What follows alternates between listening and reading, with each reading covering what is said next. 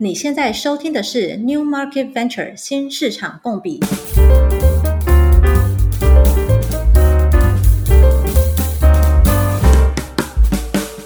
欢迎回到我们跟 Alex 专访的下一集，我是主持人 Jane，我是 Jason，再次欢迎 Alex 来。耶，yeah, 欢迎 Alex。大家好。好，我们其实上一集啊，非常的精彩，就是 Alex 总结他这样有没有十年啊？呃，这个海外扩张的血泪史，然后噼里啪啦噼里啪啦，十五年噼里啪啦噼里啪啦就讲到结论去了。所以呢，我们就为了让大家就是更有 follow 他的这个一路上的这个历程的这个感觉，我们今天下一集的重心呢，我们决定把这个时间再拉回来一点。那呃，Easy Table，我想大家应该众所皆知的事情，就是他们其实就是在印尼的这个地方落地，然后也做出了一些成绩，然后中间有非常多的故事。所以，我们今天的访谈呢，主要会是着重在这个在地化的这个部分。他们当时怎么样经营，然后有什么样的收获？希望如果说到时候其他的企业进到在地化这个领域的时候，也可以有一些启发。这样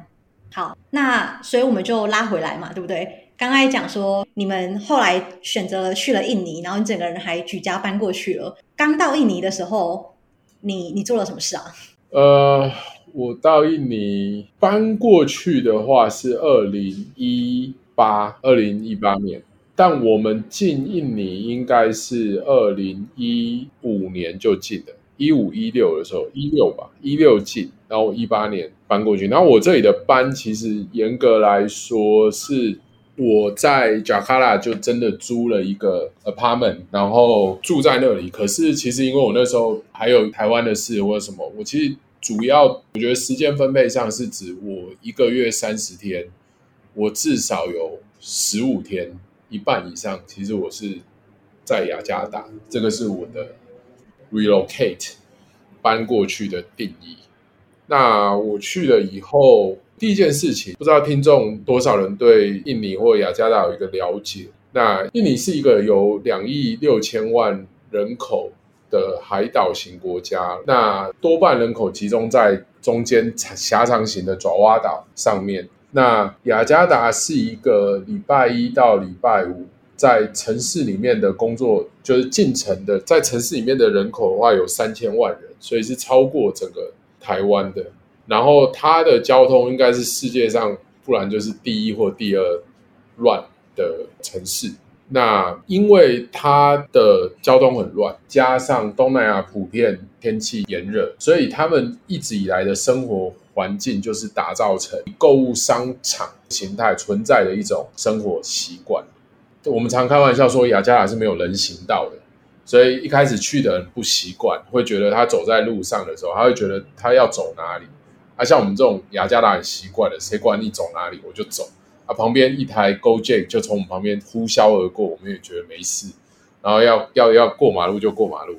泰国也是一样，曼谷 exactly 一模一样。然后你的周末生活几乎都在 mall 里面。哎，等一下等一下，但曼谷有人行道。呃，曼谷的人行道就是可能一些地方会有，大部分的地方就是要不人行道很窄，你走在路上就有被车撞，或者是可能下面那个就会有那个水滩，有没有？然后走在人行道上面会有。半个那个电线掉下来，这很经典。对啊，我刚来曼谷的时候，我就觉得有一个我很不能习惯，就是我以前在台湾或者是我在新加坡的时候，是很喜欢在外面走路的人。那我在曼谷的时候，我真的是觉得每次走路都那个心情很紧绷，这样子。而且台湾其实很流行有骑楼这种东西，然后东南亚是没有骑楼这种东西，没错，下个雨就更难受。真的，好，不好意思，拉回来，shopping mall，shopping。哦，会，然后，但是东南亚，因为我基本上主要的几个国家我都有蛮多的体验。我觉得雅加达是 mall 的这种集中的性是全东南亚第一，就是很恐怖。就是据说我自己没有统计，但据说雅加达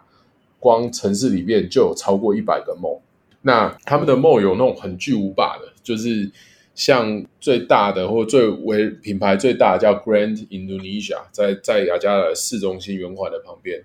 那个 mall 好像我自己没有看，但是我记得有一次我回来台湾的时候，我一个比较科学的朋友，他就去 Google Map 上面把 Grand Indonesia 的比例尺拉出来去拉，就去拉到信义区去看的话，几乎是可以从忠孝东那边一路延展到松烟，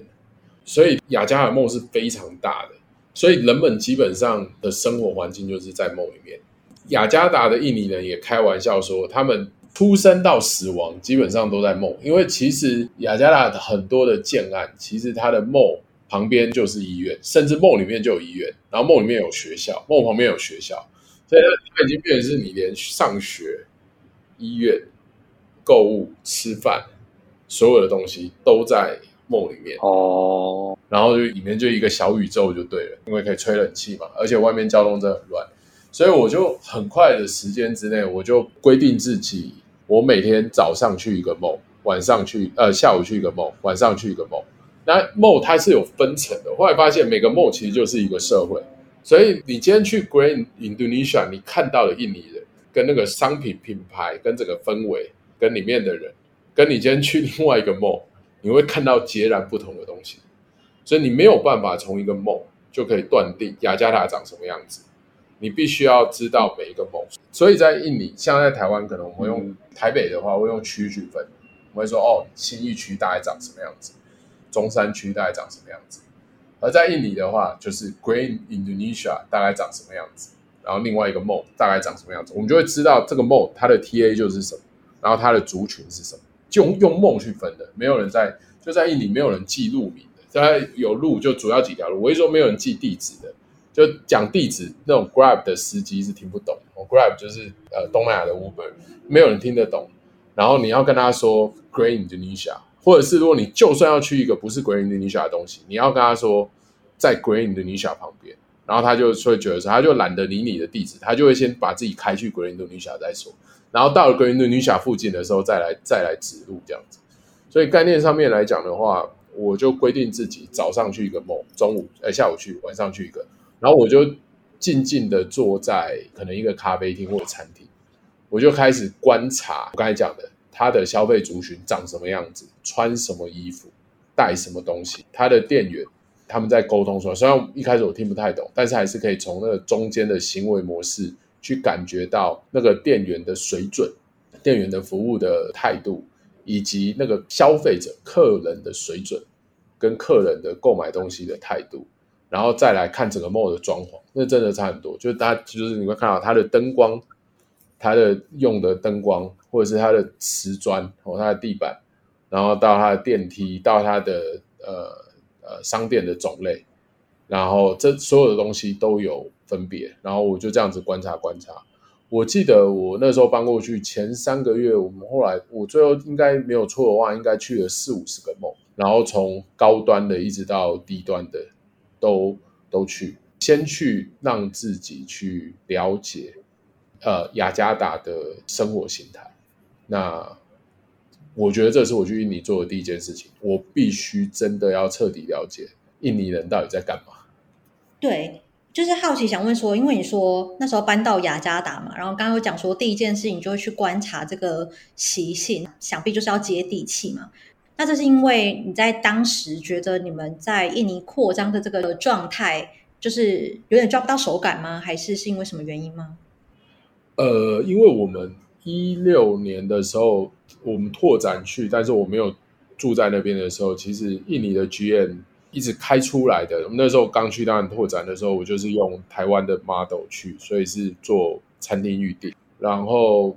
印尼的成绩一直做不太起来，印尼的团队有。在会议中跟我反映说，就是餐饮预订不是一个印尼人常用的行为这样子。那我有没有不听？我老实讲，我也没有那么耳背。我也不是说不听，可是我得说那个感觉提摩吉还是不一样。就是你在会议中，你去听到这件事情，你接受，但是同一个时间，你还是会有一种就是那就再看看咯。可是我去印尼，我光坐下来住三个月。然后我刚才讲，我经历了这个 MO 的巡礼，有三个月，我就直接跟印尼的团队说，餐厅一定不做。所以那个就 decision make 那个感觉，就是你你是听人家回报回来，告诉你说前线战事有问题，然后你的那个反应就是说，哦，真的有问题哦啊，前面战事有火在烧，你可能会说，嗯，好，那我们商商议个三个礼拜，或者下礼拜我们再来。看看这样子，可是跟你自己到前线去，然后你看到前线已经烧成那样，你马上就是就改了。我觉得这是一个我常鼓励经营者，就是哎，这个很很困难，非常困难。因为经营者，你说真的扩展一个地方，你就要去那边像我一样住下来，这样好像也不太可能发生。可是，到底怎么样可以让自己有那个前线的感觉？我觉得那是经营者反而很多时候的一个很重要的一个 to be or not to B 的问题。因为 vice versa，你也有可能就是去前线，然后或者是没有去前线，但是你。你你你做了一个呃错误的决定，这也可能这个盖棺定论。但是就我的例子上来讲，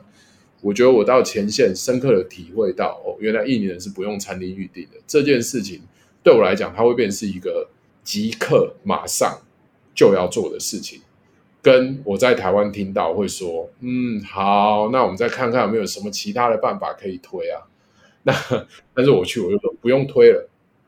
那感觉比较强烈，对不对？因为我觉得常常我们会遇到的问题就是不在这个市场嘛，那你的同事就会说：“哦，这这东西不 work。”然后你就会觉得是你还没有搞懂，还是这真的不 work？这中间是不是有什么东西 miss 掉？不然我们就是再看看好了。但你自己到了那里之后，你就发现，以我的思维，这个好像不 work。你觉得，哎，好像其实同事没讲错，是我真的不知道。尤其是跟远端的同事，那个信任感，就是他懂不懂你在想什么，他有没有办法有那种策略性的思维？我觉得常常会是一个我们一开始遇到的那个痛点。然后 Alex 他说，他们做这件事情的基本上就是说，哎，那。前线同事给我这些资讯，我就自己亲身去这个地方去观察，然后实证一下他给我的这个观察是不是对的，这样子。没错。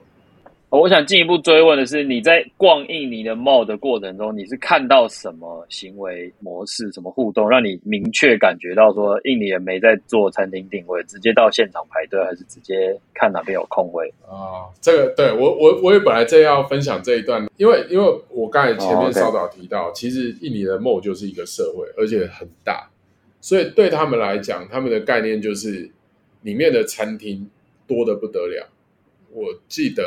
一家一个印尼大型的 mall 里面的餐厅，说不定可以呃上百家都有可能。如果连那种小吃摊都算的话，其实上百家都有可能。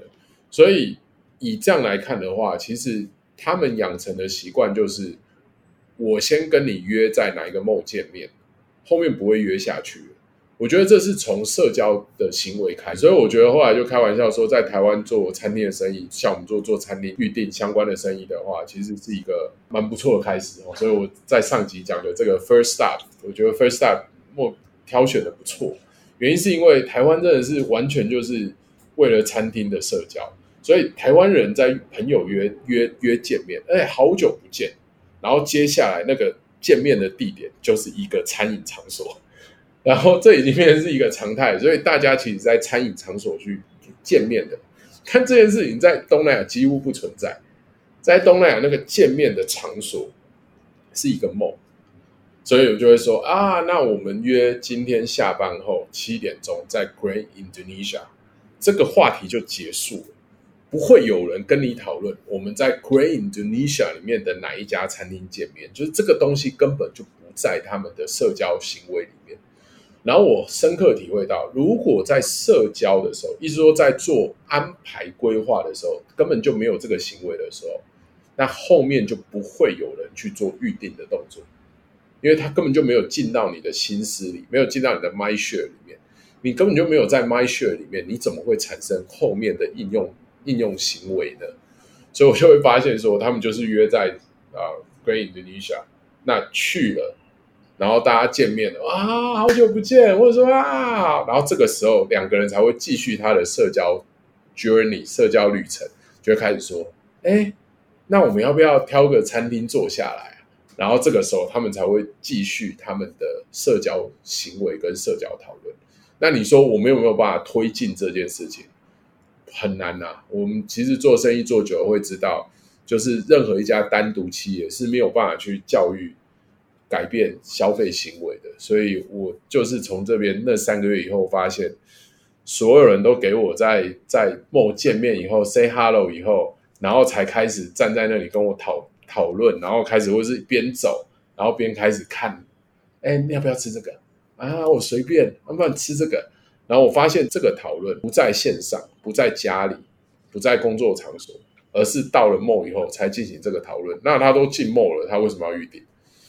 哎，我特别想 echo，但不知道有没有这个关联。这样，就刚刚讲到这个，然后我本身在曼谷嘛，我觉得还有另外一个想到的原因，可能是因为东亚，你知道交通不是很好掌握。我今天没有办法跟一个人约七点吃饭的，我有可能八点才会到。就变成是我现在先定一个餐厅的定位，然后七点啊，我人都还没到齐，他们就没有办法推动后面的事情，所以感觉好像约在一个 mall 里面，然后之后大家都人到了之后，反正选择很多，然后我们再去选择，会会比较容易。对，就讲完全没有错，就是就是另外原因是因为其实预定也没有用，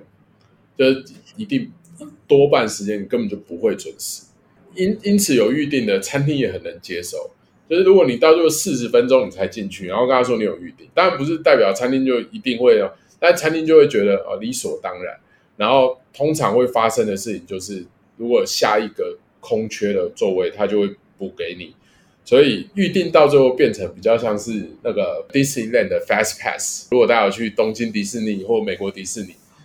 它会变成是预定比较像是一个 Fast Pass，因为你不会准时的，你很难准时。有趣，有趣。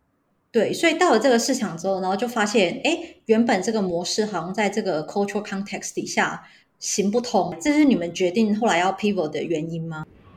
对，啊，就行不通就一定要 pivot。那你后来 pivot 的 idea 是怎么来的？哦，也是从那三个月来的，就是我三个月以后，我发现每个 mall 里面大概会有七成的人都是同一票人，为什么？后来我也从这三个月，当然有跟一些印尼当地的朋友聊天，他们就开一个玩笑，然后我，但我觉得这个这个玩笑非常的 insightful，非常的有有有资讯价值、思考价值。他说他们人生中就两个梦家里的旁边的那个梦跟工作旁边的那个梦因为你知道那个工作有的时候出来你太晚，你就会在旁边的梦然后哦，这个可能比曼谷。严重，印尼有一件事情是为什么我说交通？因为其实很多人说啊，曼谷交通也是啊，那个那个叫什么苏康比也是塞得乱七八糟。但是我说印尼有一个东西绝对严重，因为泰国他们说这种事情真的很少。你知道我们在印尼的时候，曾经就那种下大雨的话，我们晚上是回不了家的，你一台车都叫不到，你一台车都叫不到的状况之下，然后你也走不出去，因为嗯，泰国还有这个地铁捷运可以坐，印尼没有地铁捷运。你出不去，所以你就被困住。所以我后来知道，我挑的 office building 一定要挑跟 mall 在一起的，因为我们一开始去的第一个 co-working space，它它的 building 没有跟 mall 在一起。然后下雨天的时候，就是全公司的人困在 building 里面。就我们那一栋要走，不是不能走，但下大雨哦，你不要看下大雨，然后那很难走，而且大家就是在办公室里面困到晚上九点十点。所以我后来痛定思痛，一定找梦梦里面的。下大雨叫不到车，回不了家没关系，那就在就在梦里面吃饭啊，甚至看电影都可以。就会变成说工作完在梦里面，所以会有一个工作的梦。然后另外一个是家里就不想出去，所以我在家旁边的梦。所以印尼人其实梦就是自己的社区，然后分成工作社区跟家庭社区，这是极度高会员制的一种商业环境。所以我发现，如果你今天在印尼的梦里面，你是沙龙，那印尼的梦最后其实某个程度都买 SOP 了。虽然我刚才有讲说高端、中端、低端，他们用的料啊或者是什么东西会分配不同，但很好玩，就是印尼的梦大概沙龙大概就是会开在 B one，然后 B one 哪里哪里去沙沙龙就都会在那里，或者是一些高级沙龙会开在二楼，二楼有一些沙龙会进二楼，所以你就会知道大概一个梦里面它它的。那个叫什么摊位哦？呃，商商店铺的分配，大概一个大型的 mall 可能就是会给五家沙龙，所以我就会发现这五家沙龙就是在抢整个社区的人。那只是那一个社区很大了，但是不管怎么样，就是那一个社区的七成的人大概就是这五家沙龙。我觉得这种超容易做会员的。我说在台湾反而有时候做会员比较难，为什么？因为台湾人又喜欢尝鲜。然后捷运又这么方便，你说大家还是有一点说，哦，我工作在信义区，我下班后啊不想要去中山区，但还好了。像我等下呃录完 podcast 以后，我就要去中山区了。所以概念上就是对台北，因为真的很方便，交通也没有那么多，就叫个 Uber 或者是坐个捷运，哪边都可以到。所以今天你如果今天你今天中山区有一家餐厅要做一个 promotion，或者是你突然朋友约中山区一家看起来很好吃的餐厅，新义区的人就留到中中山区了，新义区留不住你，然后就信义区的餐厅的忠诚度，嗯嗯嗯，好啦，你信义这家餐厅蛮好吃的，但是我对你是没有忠诚度，因为我要去中山区了。可是呃，印尼不一样，如果你这个工作旁边的这家餐厅，不小心你办了会员卡，接下来你也没太多，就是你会在这个 mall 里面，你就会 secure，你就会锁定，就说，好好好，反正我工作完，我就去你那边吃个饭，然后累积个点数，或是呃累累累积个 discount。我们那个时候在，因为我去印尼比较早期，那个时候还是我不知道，呃，听众有没有经历那个团购的年代，所以那个时候其实全世界东南亚 Groupon 这样的东西很风行，然后。印尼的当时的 X Groupon 就是他们之前在 Groupon 然后出来，有一次几个新创圈的各国在印尼工作的朋友，大家一起聊天，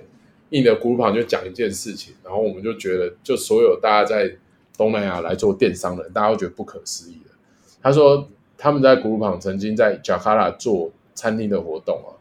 那你知道那种 Groupon 当时打的就是我五折就可以驱动嘛？就他他说在印加不 work，因为五折的驱动力输给交通，所以，所以如果如果这家餐厅推五折，即使你再好吃哦，我现在讲还不是只有价位哦，就是如果今天他们真的奋力谈到一个很棒的品牌，还推五折，最后还是旁边的人去吃，他还是动不了其他的地方，那这种不就是做会员卡的生意吗？所以我就发现，那就做会员卡，那。你就是就是等于这是一个社区圈地的比赛，我就是把社区人圈圈圈了，然后反而很讶异的是，他们其实会员卡的这种观念还没有很浓厚莫自己会推，但是莫的会员不算圈地嘛，所以我们就开始去跟这些商家跟他告诉他，你其实你可以圈地，你圈起来了，这个人只要不搬家或者是不换工作，他基本上很容易留住他。就算有 Groupon 在推别的 mall 的五折，他也过不去，因为他真的不想要塞在路上。我比较好奇，诶，就是你说印尼当时这个会员卡的制度观念还不是很盛行，所以真的你们发现这个机会，可是印尼当时没什么人做，在这个没有什么人做的状况下，你觉得可能是什么原因，或者是你觉得？没有人做，但你试试看，有机会会会成。这是有什么测试验证的过程吗？我是属于一口咬定就先冲的，那，失败失败再说。但是如果你问我为什么那时候没有人做，我觉得其实后来做生意做久，发现其实都是风向，那个市场的氛围到了没。然后我个人觉得，印尼的整个经济的起飞跟创新，跟百业开始繁华。其实都是在他们这一任的总统佐科威 Jokowi 上任以后，所以我觉得我那个时候去就是 Jokowi 第一任喝酒的时候，那个时候前面的时候，印尼的的这些所谓的呃应用，特别是跟网络有关的，哦，跟手机有关的还没有很多。可是接续你刚才的问题，就是我们做了以后，一年后，天哪！就是在做我们类似的 会员卡的 或相关的东西的话，超过十个以上，所以那个就是一个是啊，谁啊？台语叫谁？就是那个谁来了？我只能说，我们那时候看到的是那个风向的早期，可是一定不会只有我看到，所以后面就很多。哦，时机到了。我自己觉得还有一个也可能蛮关键的转变，就是你在看东南亚，其实之前都算是我觉得政治没有很稳定，然后以前在教科书上面就会说政治啊什么地缘的影响，就会觉得哇，这真的是好好 macro，跟我有什么关系？但就真的是它就会影响很多东西的投资嘛。像我觉得东南亚蛮多国家都是他们其实就在一个断层吧，就是他们本地也没有科技的人才被培育起来嘛，你市场很大，那所以像最近印尼走得非常非常快，我觉得都是在后来就是有就是一些比较大的这些独角兽，然后国际公司进来了，然后开始大量的把不同人才 mix 在一起啊，然后招募，然后把这些经验带过去了之后，那因为它本身又是一个大市场，所以它其实那个滚动的速度就非常非常快。没错，每个东南亚国家那个起风啊，成像起风了，那个起风的时间都不太一样。我觉得印尼是比较早的，以互联网产业来讲，印尼起风算起得很早。那像近两年是越南在起风，所以这两三年越南的电商啊，还有越南的相关的东西，哇，那唰，突然之间啪，全部都起来了。那那个东西，其实我昨天才在跟一个创投 VC 的朋友呃在聊，我们就在说，其实连创投都不觉得是他们造风，就是连创投都觉得他们就是莫名其妙，就是突然之间所有的创投都在越南，他们就开玩笑说，大概就是我去印尼的时候，就真的我去印尼的时候，真的就是。在印尼，在贾卡拉晚上的某一间呃比较 popular 的这个餐厅，或者是那种餐厅兼酒吧 bistro，你就会看到全亚洲人都在那边。你就会看哦，日本乐天的 Rakuten 的创投的那个 VC 在那里，哇，那个 go Golden Gate 什么哦，就是新加坡的创投，就大家都在那里。然后，但是重点大家都没有约好，然后突然之间大家就是全部都在印尼看案子，然后瞬间突然之间又大家又在越南出现。其实我觉得这蛮有趣的，就是它就是有一个商业的情势，然后它起风的就是起风。哦，有点像那个矽谷，他们要说什么？Stanford 附近有一条街，就是那个咖啡店里面全部都是，要不就是创业家，要不就是创投这样。对 here。对。哎，那我们刚刚有讲嘛，就是说后来决定要去往会员卡这样子的方向走，那。后来在推展了这样子一个 business model 的时候，就顺风顺水了吗？还是还有什么 隐藏的阻碍？呃，如果抢到会员卡，基本上还是一个商业的 idea。所以还是回到上集我们聊到很多，就是这个 idea 还是要靠人完成。然后接下来就是无止境的原地回旋圈这样子，因为你就会开始遇到。找错人啊，或者是反正就是各式各样的跟人有关的问题，所以一个 idea 要被执行出来，又不是我执行，我我就算我执行，我也很难一个人执行啊。所以这个中间的过程，其实都是我觉得多半都还是跟人开始相关。因为我想到说我要做会员卡，我就得想到，那我这会员卡我需要哪些当地的人才来来加入？那这个时候就会遇到。很多问题，那其实其实人其实一个经营者，或甚至大部分在做主管的角色，其实很多很 needy greedy 很很小，但就是要讨论的事情。例如说，我可能先光要找到一个好的 sales head 就已经非常困难了，但是你 sales head 下来，你还得跟他讨论这种公司的 sales bonus 的 policy 啊，然后还有一些什么。反正就是很多啦，就是还有很多，只要是人的事情，其实都各各式各样的的事情都有。那我觉得这些东西是我们就算有一个 idea 以后，在所谓的 execution 的层面、执行层面的时候，我很老实说，有的时候反而是相对来讲，让人家就是会觉得比较很比较比较累跟比较无助的地方，因为 idea 基本上是你自己想就好了，你对你自己负责就好了，然后你自己。你自己可以控制得了自己，你可以管理你自己。可是你要控制别人，或者是不要想控制啊，但你你要跟另外一个人沟通，跟管理别人，那个很多时候不是你你能决定的事情。那这个过程其实成本还付出蛮多的，不管是时间或者是金钱。我们现在讲到了一个。骨感的现实，刚刚讲的都是 美好的愿景，现在回来讲这个骨感的现实。那你在当地就是开始来建立这些团队的时候，会跟跟我们比较具体的分享一下那时候就是踩过哪些坑，然后怎么样子去跟当地融入啊，或者是把当地的这个团队建立起来，这样。善用在地化的这些经验，但又能够推进你们公司想推进的事情。这个又呼应到我前面讲的制度化。那我觉得台湾的经营者，包含我，多半的我们其实都还是蛮温良恭俭让的。所以我见到很多其实国外的这些所谓的主管怎么样，他们真的很会要，很会要，然后也很会吵吵吵。那这个东西你还得判断，因为就回到在地化。你要如何去判断他到底是在真的还假的，或者是他真的是在为公司，还是在为他私人？我觉得这个真的是很难，这个真的太难了。那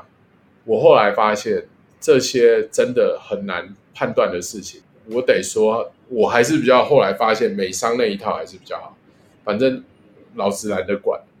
对我来讲就是一套制度。然后反正你们就是遵守这一套制度就对。那有些人可能会觉得 unfair，有些人会觉得 fair，但对我来讲就是我懒得管，就人呐、啊，就人的角度就是这样子。那我觉得这件事情上面，我也是很后期交了很多学费发现。那我举个例来讲，我们泰国一任 GM 一个月公关费给我吃掉可能十万台币、二十万台币，然后他跟我说据理力争，那你很难想象，你说哎，你被骗了，我要。坦白讲，要骗我不简单。哇，据理力争说，还是我跟你讲，十万值得。然后哇，就是我跟你讲，在泰国餐饮业，如果你没有做下来，哦，就是在餐饮业，让他知道你会出手，就是吃他餐厅的东西，叫不够好，他不会跟你合作什么。哇，一大堆冠冕堂皇的理由。哦，这样子十万十万的公关费就这样付。然后后来去，其他的就笑我说。哎，你是盘子啊，所以这种事情就是有的时候你说啊，我现在回头看，我也觉得这事情有这么困难吗？就是就一个经营者处理这一类事情有这么困难吗？但是我得说，你在当下的时候，只要是跟人有关的事情，我觉得任何人，那特别是我真的要讲，特别是台湾人，觉得在处理人的事情上面，我们真的都还是比较为别人着想，会比较愿意站在。别人的角度去想，嗯，有可能这十万块真的可以帮助他，帮助公司，但你就会发现，其实国际社会上面有很多人根本就完全都不会这样想的，然后他也不认为他有错，他认为是你蠢。我说十万块你可以，所以为什么我后来发现美国人那一套不错啊？你十万块上来，美国外商公司就是把你打回去啊。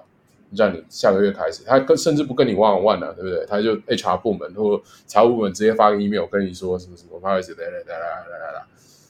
结束，你下个月再报啊，你报我不我就不给你啊。然后大家其实也不用沟通，因为这是 policy，这个叫 according to company policy，美国很 legal 很法法治的国家啊，我们就很累呢，我们还坐下跟他 one on one，好像感觉好像我们还对不起他，还要跟他解释，就是。我觉得十万块的公关费是不合理这样子，然后对方也不领情，就这个 cycle，我觉得一个 junior 的一开始拓展国际的台商都会遇到。那这种事情，你说大不大，说小也不小，但是都会影响到整个企业的时程跟资源的摆放。那不要讲我了，我们不能爆料。台湾某大连续创业家。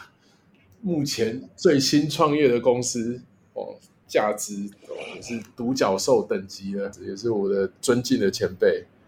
他前几年在印尼请剧院的时候，有一天晚上也是气急败坏打给我，跟我说：“我们家印尼剧院后来过了几个月才发现，他们家的水电费都是公司在付的。”然后他说他们都不知道，然后还不重点是好笑的地方回来，他还问我说：“是不是印尼的文化？”公司要 cover 专业经理人的家里的水电费啊！我跟他说哈，什么？他这样讲啊？他跟我说，他以前在什么某某公司，公司都会帮他 cover 家里的水电费啊。然后说什么哈，什么东西？然后你会发现说，哎，其实也不用 junior 我们这种认的，就是很奇怪，就是你在人与人的过程中，很多时候你就是要踩过这种坑啊，你才有办法去理解。那我后来又发现说，这种东西。我也可以做一个我自己的心得感想的结论，就是，哎呀，这种事情多了，永远层出不穷，没有什么好管的，你就呃定 policy 就对了。然后以后就是你根本也不用沟通，就我讲的沟通指的是你不用做软性的沟通，不用跟他解释一大堆，你就跟那种标准外商公司跟他说，company policy no。然后就结束，就是就是这种事情。可是坦白讲，我觉得多半台湾成长教育长大，包含我自己，呃，大家在呃江湖上、媒体上可能看我都觉得我是已经属于比较霸道，或者是比较比较有 guts，呃，敢冲的人。但老实讲，没有，我们到头来，我们的本质还是台湾人温良恭俭让的 DNA。你说我第一时间会不会直接老当，就跟讲的这种呃老美，就直接跟他说，跟你说 no。不会，那那这个过程其实我觉得都会是另外一个，就是台湾人在全球化的过程中定会遇到，然后呃需要去学学习的功课这样子。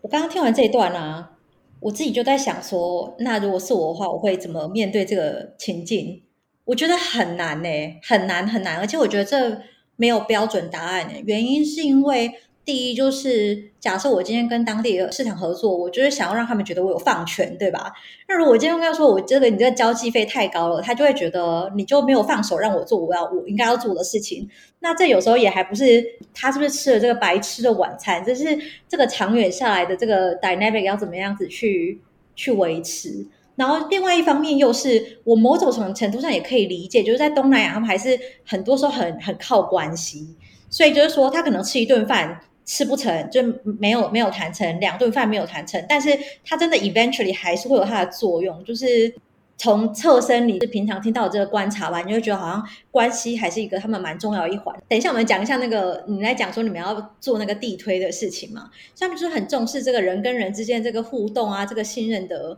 建立。那如果在这样的情况之下，他又说他就是因为为了公司好，常常去吃东西啊，也不能说他错。就这真的超级无敌难的，对，我觉得一种方式是可能就是你每箱有一个制度，因为其实有时候是你活在那个旧的框架之下，你没有去想哦，其实还是有别的方式可以达到我目标，就是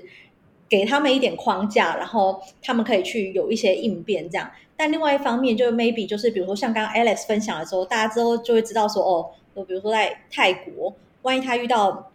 这样子的一个 request，它有可能是一个这边的状况，就是我们大家稍微 cross check 一下，然后没有办法确认金额是不是真的是真的是有花在刀口上面了，但是最起码会知道说这个整体来讲，就是你有没有被糊弄这样吗？对啊，你怎么知道说这个是要在地化弹性调整？什么是 company policy 不能随便改？所以我才说，我才说，其实我后来觉得，因为没有标准答案，你只能取一个。我我还是觉得，我刚才讲的，通常呃，美国企业的那一套做法，我觉得还是应该讲，不是交朋友的方法，但是就一个企业的角度，经营管理上面来讲，我觉得那一套还是最好。意思就是说，我就是 global policy，公关费就是五万，你不用跟我谈泰国的状况。那如果你做不到啊，他很 KPI 嘛，你做不到，那没关系，我们找下一个人来做，大家就做就就不用怨怨东怨西，大家不用这样。那很，但是你看，美商就发现一个人性的问题，就是抱怨归抱怨，但是如果这份这个人他想要做这份工作，然后他想要这样，到最后他还是会用他想办法在公司的制度之内去达到他的 KPI，所以最后总是还是事在人为。所以我我自己的作为一个经营者，我会体会到，就是我自己认为台商在呃全球化的过程中的话。还是要多参考这些已经在世界上全球化很成功的公司，他们的一些东西还是要 benchmark 他们，不是因为我们好像消自己的志气，而是说我们来谈就是现代企业这个词，本来就是多半都是从美国企业开始，然后做全球化，那顶多你可能再多加几个，呃，我自己发现其实反而荷兰。荷兰企业像联合利华哦，几个飞利浦哦，几个荷兰企业也是算早期历史上就做全球化的，然后要不然就是一拖拉库的美商。其实欧商做全球化的其实也没有想象中的那么多啊。日商彻底滑铁卢哦，就日商真的是就日本企业的那一套的企业管理的风格，出了日本要成功是非常困难的。所以到头来，我觉得台湾基本上就是混杂哦。然后，老实讲，过了二十年，至少以互联网产业，其实中国企业的国际化也是失败的哦。就是其实你去看阿里去东南亚、拉萨达什么，他们也是遭遇很多的挑战。所以概念上面来讲的话，我认为以我自己看，这过去至少以我熟悉的呃网络产业这件事情往前看看过去二十年，到头来多半还是。美国的企业的那一套全球化的制度化、规模化跟在地化的标准，比较适合拿来作为给台商的一个参考之用。好啊，那就很感谢 Alice 刚刚的分享，就讲到说，呃，二零一六年头两年就发现餐厅定位好像不是很很容易推得动，所以你就自己分享了到印尼实际上。落地观察使用者行为，看到印尼的这样子的交通环境，跟他们工作和生活的特性都是围绕着 mall，这样子的场景。那你觉得你也是刚好遇到了这个创新时机的一个风潮？这新任的这个呃佐科维多多的这个总统，他推动这个创新的风潮，所以你们刚好搭上这班车，就觉得可以做网络新创的题材啊，然后是做店家的会员系统，而且一做之后就发现很多人做，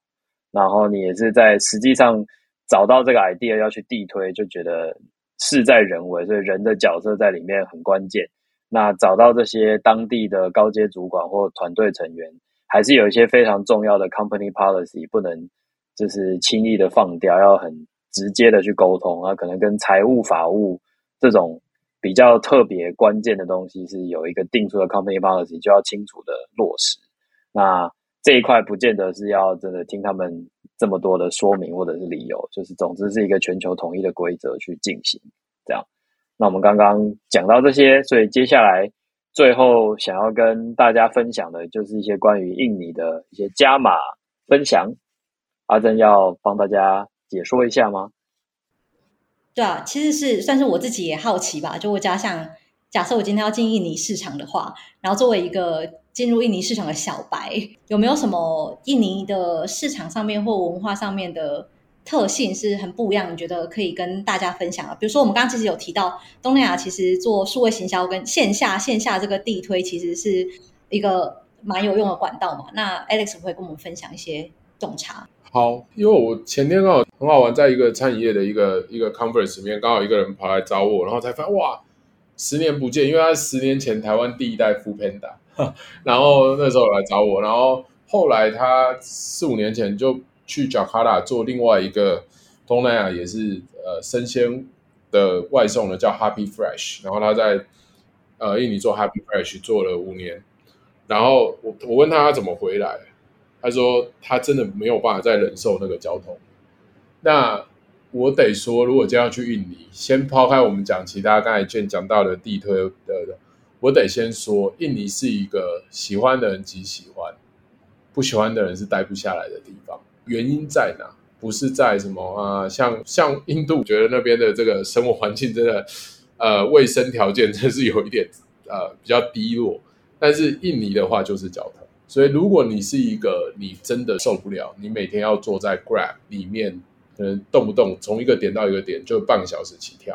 然后你会觉得这件事情会让你很受不了、很烦闷的话，那就不要去印尼了，因为我觉得人生。我从创业十五年到现在四十岁的大叔了，我发现其实人生在世还是要快乐。就你不快乐，你所有事情都会做不好。所以，如果你今天是一个去雅加达，你每天起来你就觉得很烦闷，压力很大，然后会觉得甚至有一种受困的感觉的话，那你就算印尼有再美好的世界，我觉得你都做不久，或者是你都不会快乐。那对我来讲的话，就是就是印尼的这个 lifestyle 哦，印尼有很多很棒的。呃，餐厅、酒吧，然后呃，live jazz、live music，还有很多很棒的 live music 可以听。然后，印尼的城市里面其实高楼大厦非常多，其实有一种很纽约哦的感觉。那那样子的这种 lifestyle 对我的吸引力大于在车上，因为反正我在车上都在扛扣，所以其实对我来讲，我就会形容。所以这真的都端看一个人的心态，但是每个人的心态真的会不一样，跟跟着你的个性不同。对我来讲。我在 Grab 上面的时候，就是我的行动办公室，因为我其实也是一个在办公室里面坐不住、实体办公室里面坐不住的人，所以我反而到了 Grab 上面，我可以专心。我到 Grab 上面，我反而回 email 会回的比较勤，生产力变高。没错，你要愿意看 email，然后比较愿意开会，反正也不能去哪里，没有错。所以你知道，我后来助理真的很贱哦，我助理都会帮我安排我坐飞机的时候，在飞机上那几个小时。呃，请我就是做一些，就是反正就是有一些我要做，有些投影片内容他们不知道嘛，所以没办法帮我做。就是说，那你要至少要先把投影片的内容纲要写出来，我们才可以帮你 polish 一下。然后我就跟他说：“哎、欸，你这样很过分嘞，我不能上飞机睡觉嘛。”那然后他就会像 Jason 刚才讲：“可是 Alex，你在飞机上的时候生产力最高哎，你不确定你不要利用你在飞机上的时候做个投影片吗？你在飞机上，然后他们后来还教我，我还用他们教我。”我说：“哎、欸，我教你。虽然你在飞机上没有网络，可是 Gmail 可以存到 Drive 里面去啊。那你可以在飞机上的时候开始回 email，然后你你下飞机连四 G 一连上去的时候，就全部寄出去了，对不对？你就看到这种助理的就很恐怖。那所以，所以我在我在交通这件事情来讲的话，对我是完全没有影响，所以我就会很喜欢雅加达。可是我通过时间也在过去这几年看到很多离开雅加达的人，多半都是因为交通哦。所以我觉得在聊一些印尼的当地行为前，先聊个人，先聊你自己本人。我觉得这会是一个一的很高的门槛，或者是你根本就觉得这不是什么东西。好，那回到刚才 Jane 讲的，就是印尼其实是一个，我觉得东南亚就是以网络的应用上面来讲的话，发展最快的，他们是最早开始，也得到最多创投注资。所以，印尼其实以东南亚独角兽网络企业的独角兽来讲的话，其实印尼最多。呃，Gojek、Tokopedia，然后他们前几年合并成 GoTo，然后还有几个大型的。其实大家可不知道知不知道，其实虾皮最大的产值其实在印尼。那呃，Grab 呃最大的产值也在印尼。所以其实印尼的网络业是非常的竞争。然后印尼有几家金流公司，像 OVO。还有 Gojek 旗下的 GoPay 哦，还有呃虾皮虾皮 Pay，所以印尼的应用场景，其实印尼人非常的习惯在手机上去使用手机上的服务。像我在印尼 Gojek 甚至可以呃叫人回来帮你按摩，正常的那种哈、哦，健康的那种，然后什么都可以。他那个行为其实有一点像中国的互联网的应用一样的那种发展模式。所以，呃，去印尼的人完全不用去担心呃网络这件事情。就网络产业跟网络应用，我跟你讲，印尼人对网络的依赖跟网络的使用的呃行为模式下面，其实只会比台湾人更更更更多元。他不绝对不会比台湾人更少，但相对来讲，非常的竞争。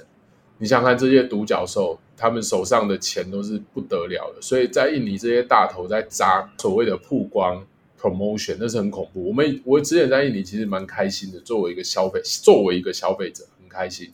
因为一开始的时候，OVO 就会说所有的买东西就给你 twenty ten percent off，好 ten percent off，然后你过了一个礼拜以后，呃，那个 GoPay 就会说 twenty percent off。然后再过一个礼拜，s h o p i f y 就会说 thirty percent off，然后接着 OVO 就会说 forty percent off，然后 GoPay 就会说 fifty percent off，所以那是一个非常竞争的市场，然后大家都在撒钱，大家都在烧钱，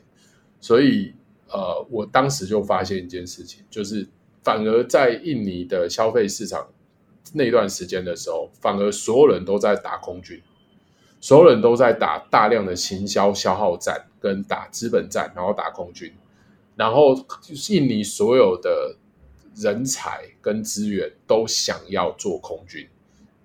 但是这个时候反而因为我没有那个资源，所以我也没办法。老实讲，后面也没有什么很厉害的理由。但是因为我没有那个资源打这种行销消耗战，我也没有这些空军人才，他也被虾皮拉走了，他也被 Grab、被 Tokopedia、被 Gojek 拉走了，我也不会来 EasyTable。反而实体的人才在那个时候，他们会觉得他们是怎么说呢？他们会觉得某个程度他，他会有点觉得自己快被淘汰了，或者是他会觉得现在他们不入流了。可是他们其实又会有一群人，他会觉得，但他们又想要去网络公司。所以我觉得那个时候，EasyTable 有一个 sell 的方法，就是我是一家网络公司，可是我需要实体的人才。那很多实体的人才就会，甚至我我讲一点，他可能把我这里当过水啊。因为他直接去投个 Tokopedia 或者 Gojek，人家不要他，可是他他会来 EC，我他会觉得说你网络公司你要实体人才，可是他以后他就给冠上说我在一家台湾的互联网公司待过，那我也 OK 啊，那所以我那时候就呃找了一票实体人才，然后他们反而帮我去建呃实体的销售部队。我们反而那个时候，当所谓这些网络公司都在做大型的 Internet 的广告。跟很重的这种比双十一还重的这些长期的行销 campaign 的时候，在做 in 所谓我们讲的 online acquisition、online user acquisition 做线上的用户获得的时候，我反而那个时候在线下的地推的用户获得这件事情，当时做的还蛮成功的，反而 ROI 也不错，比 internet 还低。说成本比空军还低，所以其实报投报率还比较好。对，比比一个每一个就是我们讲的 CAC 嘛，Customer Acquisition Cost，呃，Customer Acquisition Cost 其实比花钱在 Google 的广告或 Facebook 的广告来得还低。尤其是可能对你们的 model 会 work work 得更好。原因是因为第一就是东南亚人力确实就真的也便宜嘛，然后刚刚讲印尼其实就是一个大家大企业狂撒钱的地方，所以线上很竞争。那再另外一个就是因为其实你们自己后来的这个会员卡这样子一个 business 的 nature，它也是比较像是靠地缘嘛，对不对？就是。当地这个圈地，然后有信任感，所以如果是在当地，大家就会就是在实体，大家就会接触到这个场合里面去做这样的一个推广，其实反倒是可以更有效沟通，然后的精准度会比较高。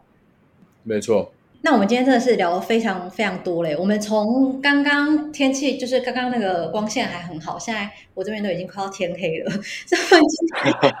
非常感谢 Alex 就花这么多的时间把他这一路以来的所有这些获得跟我们分享，然后我们做了两集的内容，干货满满，就是谢谢 Alex。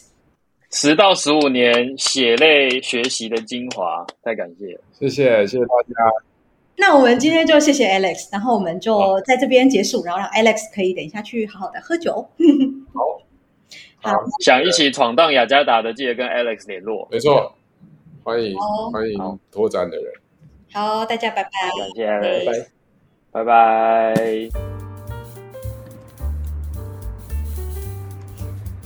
今天的节目还喜欢吗？希望能带给你一点收获。走出海外啊，这真的是一件需要大家一起互助合作的事。如果你有想要了解什么特定的主题，或者有觉得很适合我们节目访问的来宾，都欢迎在 Apple Podcast 或新市场共笔的粉丝团留言，让我们知道。当然，也很欢迎给我们五星好评哦。那么，我们下集再见。